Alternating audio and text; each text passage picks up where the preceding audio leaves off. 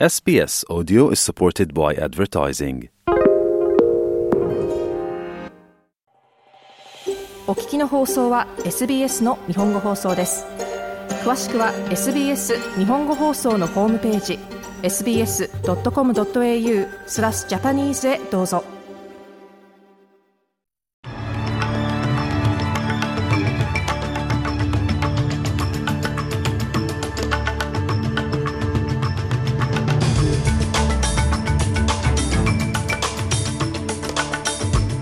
2月21日火曜日午後のニュースをシドニーから大場由美がお届けします。トルコとシリアで新たな地震が発生し少なくとも3人が死亡数百人が負傷しています。国連の拷問禁止機関がオーストラリアの訪問を取りやめました。そしてスポーツ。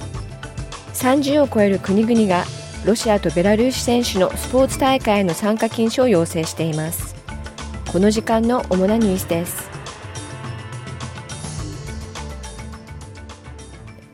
ではニュースを始めます。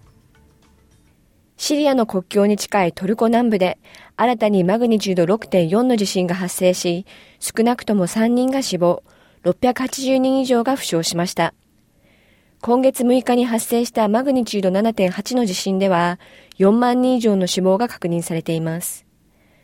アンタキアでは被害が報告されており、人々は危険と思われる建物に立ち入らないよう呼びかけられています。トルコのディアルバキルの住人は、現在も続く地震により、安心して生活ができないと語っています。同じ恐怖、同じ不安感です。私たちは建物の中に入ることができませんし、入っても長居することはできません。何が起こるかわかりませんし、何をするべきかもわかりません。神様、私たちを憐れんでください。言うべきことは何もありません。トルコの住人でした。次のニュースです。アメリカのジョー・バイデン大統領が事前の予告なしにウクライナを訪問し、ゼレンスキー大統領との会談を行いました。数ヶ月にわたり極秘に準備が進められてきたウクライナへの訪問は、物理的にも政治的にも勇気を示すものであるとウクライナ当局は述べています。昨年ロシアによる侵略が始まって以降、バイデン大統領がウクライナを訪問するのは今回が初めてです。バイデン大統領は砲弾薬や対装甲システム、防空レーダーなどの武器に7億2300万オーストラリアドルを約束したほか、必要な限りウクライナと協力することも約束しました。ゼレンスキーオフィスの顧問を務めるミハイロ・ボドヤク氏は SBS の取材に対し、これはロシアに対する正しい強調になると語りました。The democratic world must do whatever is necessary for 民主主義の世界はウクライナの勝利のために必要なことは何でもしなければなりません。ここでは武器の供給などについて話していますが、これらはすでにこの訪問期間に様々なレベルで具体的な交渉が行われています。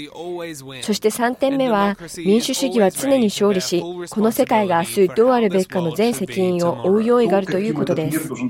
ハイロ・ポドヤク氏でした。次のニュースです。国連の拷問禁止機関 SPT が中断していたオーストラリア訪問を取りやめました。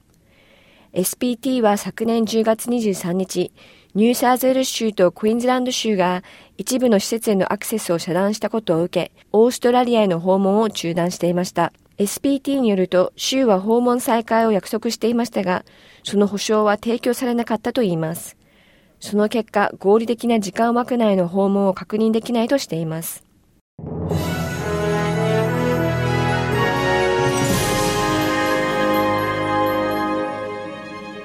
ニュースを続けます。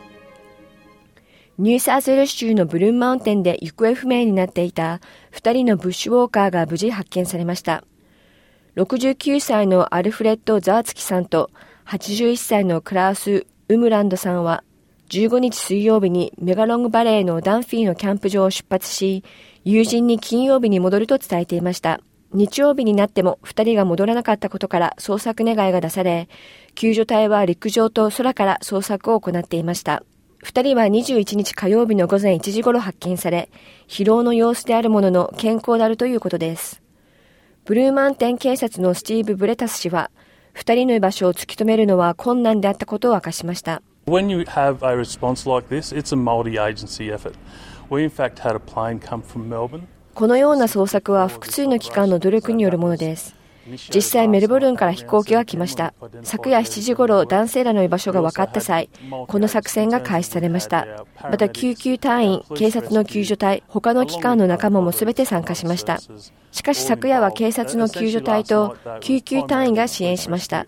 そしてこれは長いトレックとなりました。スティーブ・ブレタス警官でした。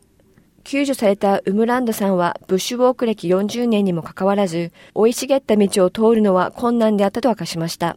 次のニュースです。親の養護団体が連邦政府に有給育児休暇の改革を要求し、世界をリードする制度を求めるキャンペーンを展開しています。ザ・ペアラントフットのジョージ・デント CEO は、この制度に関する議会の公聴会で証言し、改革の主要な反面について概説しました。デント氏は最長52週間の有給育児休暇を2人のケアラーに均等に与えること、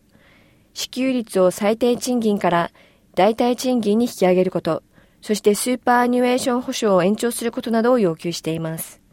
オーストラリアの親は世界と比べると、はるかに少ない有給育児休暇しか受け取っていないとデント氏は述べています。We know that families in Australia need additional weeks. オーストラリアの家庭にはさらに数週間の休暇が必要であることは分かっています。最終的に有給育児休暇は最低賃金よりも高い率で支払われる必要があることも分かっています。私たちは2人の親がいる場合、父親の休暇が必要であることも同意しています。そしてこれらの全ての変更がオーストラリアの有給育児休暇の設定を先進国の標準に近づけるために最終的に必要なことなのです。ジョージ・デント CEO でした。最後にスポーツ。アメリカや日本、イギリス、フランスを含む30カ国以上の政府が、ウクライナへの侵略を続けるロシアと、それを支援するベラルーシの選手が、個人資格で国際スポーツ大会に復帰することを反対する声明を発表しました。24年のパリオリンピック主催者は今月初め、ロシアとベラルーシ選手の大会参加について IOC の決定に従うと主張していましたが、パリのアンヌ・イダルコ市長は、ウクライナでの戦争が続いている限り、ロシアの代表団はパリ五輪に参加すべきではないと発言しています。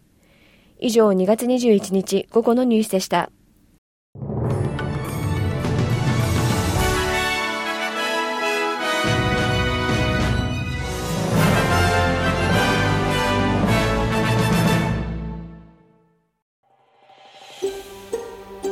SBS 日本語放送の Facebook ページで会話に加わってください。l i いいねを押してご意見ご感想をお寄せください。